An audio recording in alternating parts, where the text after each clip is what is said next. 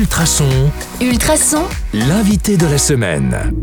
Bonjour à tous, c'est Anka. Vous le savez, on est en compagnie de Martin Simon que nous apprenons à connaître toute cette semaine. Alors aujourd'hui, j'ai envie de vous poser des questions un peu plus axées sport.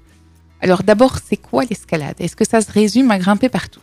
Hmm, ça dépend à partir de quel âge. Pour les plus petits, l'escalade, c'est- c'est- ça se résume à ça. hein, finalement, mon, mon enfant grimpe partout, il doit venir faire de l'escalade, c'est- c'est c'est pas faux. Euh, après un certain temps, l'escalade, ça devient, ça peut devenir un mode de vie. Donc moi, au début, j'ai fait l'escalade comme je faisais n'importe quel autre sport. Et puis, euh, et puis à un moment, ça, ça, ça occupe, euh, ça occupe tes soirées, ça occupe euh, tes week-ends parce que tu vas grimper en falaise, des genres de choses. Et donc en fait, euh, ça prend beaucoup de temps dans ta vie. Donc euh, ça, ça demande pas mal de compromis avec les autres activités qu'il y avait à côté, que ce soit les amis, la famille, les copines ou même les autres sports. Peut-être même parfois le travail pour certains. donc, euh, donc ça peut aller jusque là. euh, L'escalade en plus d'être euh, un super sport hyper complet quoi. Et quand on parle vocabulaire, j'ai vu, il y a des blocs et il y a des voies. C'est quoi la différence? Alors, les voies, c'est l'escalade sur corde. Donc, on a un baudrier et on est assuré qu'une corde, et les murs vont jusqu'à 15 mètres, parfois un petit peu plus bas, 10 mètres ou 7 mètres chez nous pour ceux qui font des initiations. Donc, il y en a pour toutes les tailles.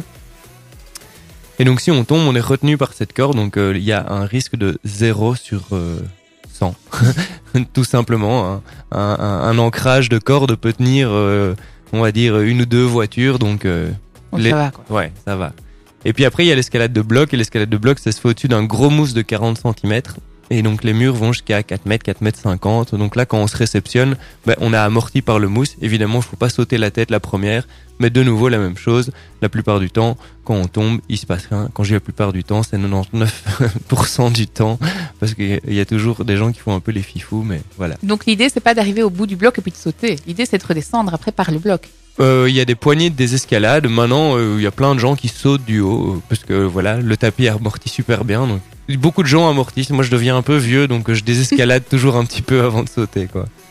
Euh, tiens, est-ce que l'escalade, c'est un sport qui est accessible à tous?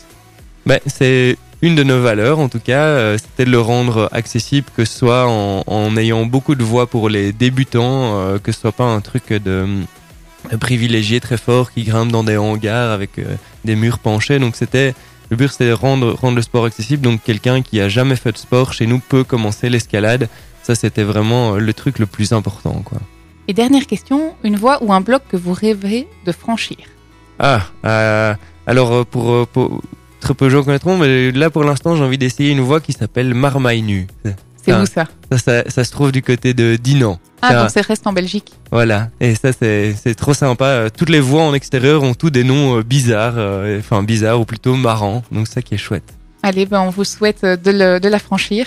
Euh, c'est ici que se termine notre interrogatoire pour aujourd'hui. On se retrouve demain sur le 105.8 FM ou en podcast sur ultrason.be.